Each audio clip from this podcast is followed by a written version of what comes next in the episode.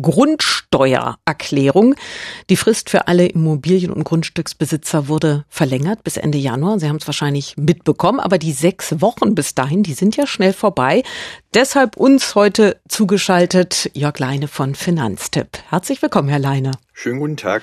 Fangen wir mal ganz grundsätzlich an. Falls ich noch gar nicht begonnen habe mit dieser Erklärung, wie viel Zeit sollte ich dafür einplanen? Ja, kein Schreck bekommen. Also so zwei Wochen sollten Sie einplanen, denn äh, Sie brauchen zuerst mal einen Zugang, wenn Sie das über Elster machen. Und da kommen die Zugangsdaten per Post. Und wir wissen alle, das dauert im Moment immer ein bisschen länger. Das eigentliche Ausfüllen ist relativ schnell gemacht, vielleicht eine halbe Stunde. Davor müssen Sie aber auch noch die Daten halt zusammentragen. Das hängt halt davon ab. Aber ich denke mal, ein Stündchen können wir dafür auch nochmal rechnen. Mhm. Sie haben es gesagt, das ist die eine Möglichkeit, über Elster zu gehen. Es gibt aber auch andere. Welche empfehlen Sie denn? Welche ist am unkompliziertesten? Ja, äh, Elster klingt erstmal schrecklich, aber wenn man das mit einer guten Ausfüllhilfe macht, wie wir sie von Finanztipp anbieten, äh, kommen Sie damit gut voran. Es gibt noch die Möglichkeit, äh, die Grundsteuererklärung für Privateigentum, die ist ein bisschen einfacher für einfache Fälle zu nutzen. Das ist auch kostenlos.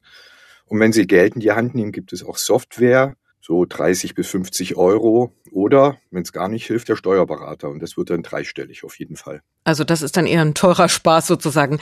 Äh, welche Daten brauche ich denn? Ja, auf jeden Fall, wie eben schon erwähnt, die Daten zum Grundstück. Die haben Sie im Grundbuchauszug den Bodenrichtwert, den müssen Sie im Internet abfragen und ganz wichtig, die Fläche, die Wohnfläche oder die Nutzfläche Ihres Hauses und was Sie noch an Nebengebäuden haben. Mhm, okay, wir haben auch schon eine Hörerinnenfrage. Hallo? Ja, hallo, hier ist die Kathi. Ich komme aus Brandenburg und ich habe zwei Fragen. Wir haben zwei Grundstücke, die nicht vereinigt sind. Wie verhält sich das? Und zum anderen gibt es auch einen Erbfall. Äh, ändert sich dahingehend was? Ist dann die Grundsteuer höher? Fällt die dann höher aus? Das wären meine zwei Fragen. Herr Leine, was sagen Sie, Kathi? Ähm, also zum ersten Thema, wenn diese beiden Grundstücke unter einem Aktenzeichen liegen, also Sie haben ja so ein Informationsschreiben bekommen, dann machen Sie das ein Grundstück nach dem anderen in der gleichen Erklärung. Wenn es zwei verschiedene Aktenzeichen sind, müssen Sie zwei Erklärungen abgeben.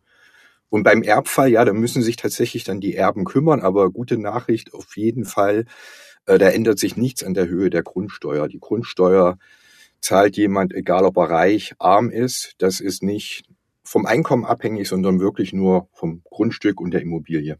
Schon die Steuererklärung macht ja nicht wirklich Spaß und die Grundsteuererklärung noch weniger. Aber mit Hilfe von Antenne-Experte Jörg Leine von Finanztipp haben Sie sie hoffentlich bald erledigt. Herr Leine, wir haben ja viele, viele Fragen dazu.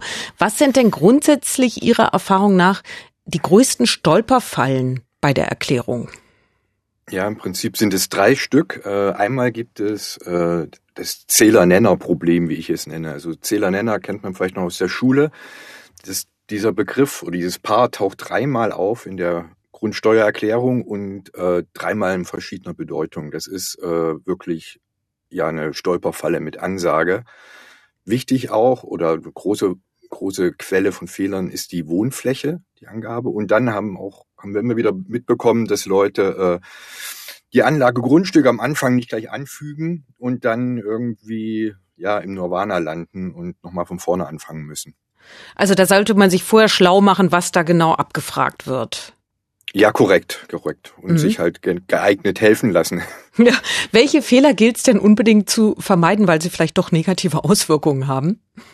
Naja, unbedingt die Wohnfläche. Also weil jeder Quadratmeter mehr bei der Wohnfläche macht eine höhere Grundsteuer aus. Und äh, deshalb immer sage ich den Leuten immer, guckt in eurem Haus, habt ihr einen Keller, der zählt nicht zur Wohnfläche. Habt ihr eine Waschküche, zählt auch nicht zur Wohnfläche. Ein Dachboden zählt nicht. Treppen auch nicht. Und äh, dann gibt es natürlich auch die Dachschrägen, die man dann, die auch wie normal zur Hälfte zählen oder halt, wenn sie ganz weit unten sind, gar nicht. Also da wirklich äh, gründlich sein und äh, ja nicht zu viel angeben. Weil das spart Geld. Und wir haben Richtig. die nächste Hörerfrage. Bitte schön, wer ist da? Mein Name ist Matthias Horst aus Luckau. Äh, bei der Grundsteuer sind auch Garagen und sowas angefragt, die in, in die Grundsteuer eingetragen müssen. Ich habe Garagen, die haben weniger als 25 Quadratmeter Fläche. Äh, jetzt wurde mir mal gesagt, die bräuchte ich eigentlich gar nicht angeben. Ist dem so? Herr Leine, wie ist das mit den Garagen? Also die Garagen, wenn Sie in Brandenburg sind, äh, ist es ganz einfach. Sie müssen Garagen angeben, egal wie groß oder klein sie sind. Aber Sie sagen halt nur, ich habe eine Garage oder ich habe zwei Garagen. In anderen Bundesländern kann es anders aussehen. Deshalb meine Antwort für Brandenburg. Ganz wichtig. Okay, noch ganz wichtig, auch äh, kann ich im Nachhinein noch was korrigieren, auch wenn ich das Ganze schon abgeschickt habe? Ja, auf jeden Fall. Äh, einfach nochmal schicken, die Änderungen machen das reicht normalerweise schon. Das überschreibt sozusagen die bisherige Erklärung, wenn Sie jetzt noch keinen Bescheid bekommen haben. Äh, vielleicht noch, da gibt es so ein Freifeld, so ein Feld, wo man noch Bemerkungen machen kann, vielleicht hinschreiben, ich habe schon mal geschickt, ich habe einen Fehler entdeckt und schicke es deshalb nochmal. Gut zu wissen. Noch die Grundsteuererklärung, die sitzt so einigen von uns noch im Nacken.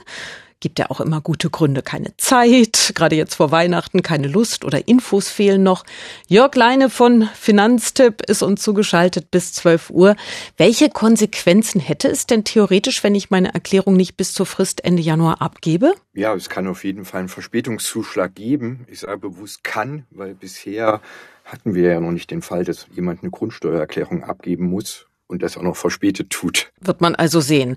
Der ein ja. oder andere hat sie ja schon längst abgegeben und hat schon den Bescheid im Briefkasten.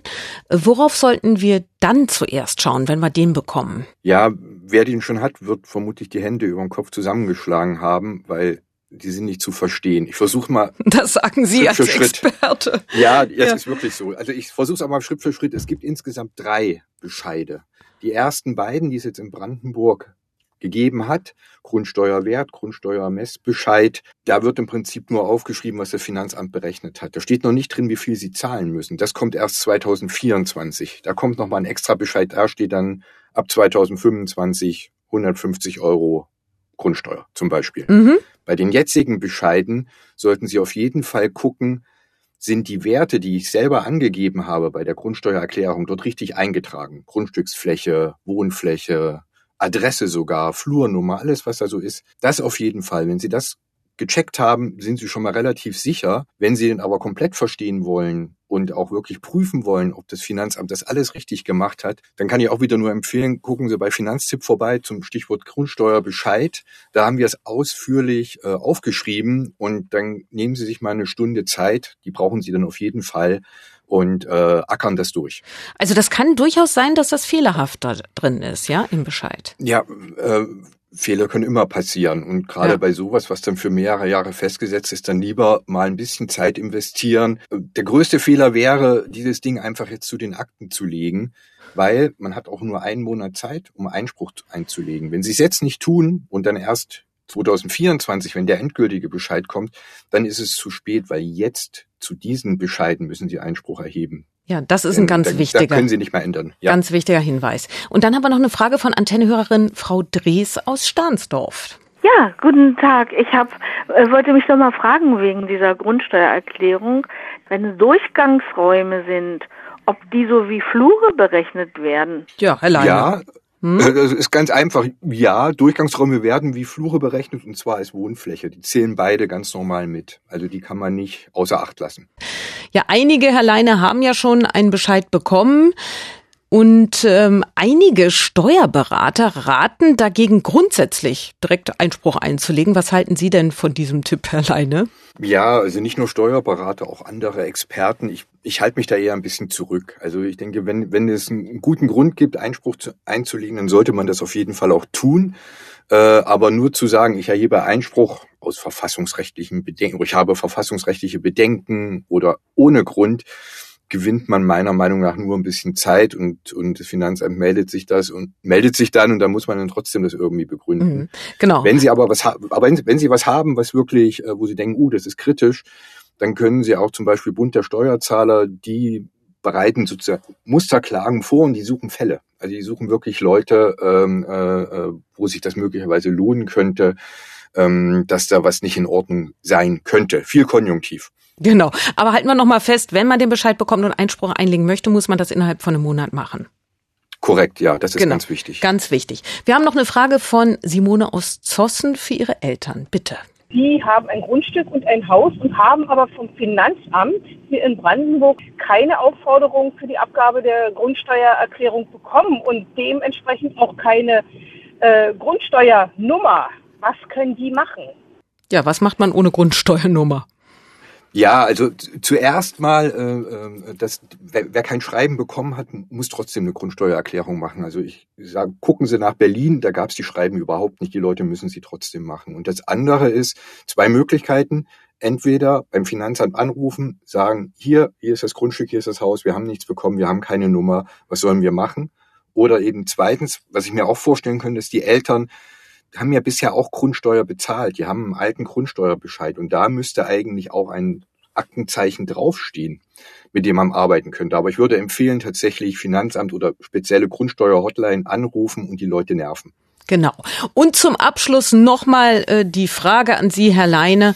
Also jetzt fülle ich das Ganze aus. Bis Ende Januar muss es abgegeben sein. Dann bekomme ich den Bescheid, muss im Zweifelsfall rechtzeitig Einspruch erheben. Und wann wird die Höhe der nächsten Grundsteuer festgelegt? Ja, die wird dann 2024 festgelegt, weil schlussendlich die Gemeinde, in der das Grundstück liegt, noch einen Hebesatz oben drauf packt. Und den müssen sie erst vorher berechnen. Und dann bekommen sie halt, ich schätze eher in der zweiten Jahreshälfte, den Bescheid, wo dann drin steht, zahlen sie ab 2025 275 Euro Grundsteuer pro Jahr. Und das müssen sie dann mal vierteljährlich zahlen. Ähm, ja, das ist auf jeden Fall der richtige Punkt. Und ich, ich kann auch noch sagen, wenn Sie denken, das ist dann alles für immer vorbei, in sieben Jahren beginnt das Ganze nochmal, aber dann sollte es einfacher sein, weil der Staat dann tatsächlich es endlich geschafft hat, dank der Hilfe der Grundsteuerzahler die Daten alle zusammenzuhalten. Die Hoffnung stoppt ja bekanntlich zuletzt. Und im Zweifelsfall fragen wir Sie wieder, Herr Leine. Ah ja, gerne. Da freue ich mich drauf. Ich danke Ihnen sehr, dass Sie sich die Zeit heute genommen haben. Jörg Leine von Finanztipp zur Grundsteuererklärung. Ihnen alles Gute und eben bis zum nächsten Mal. Danke. Bis dann. Tschüss. Tschüss.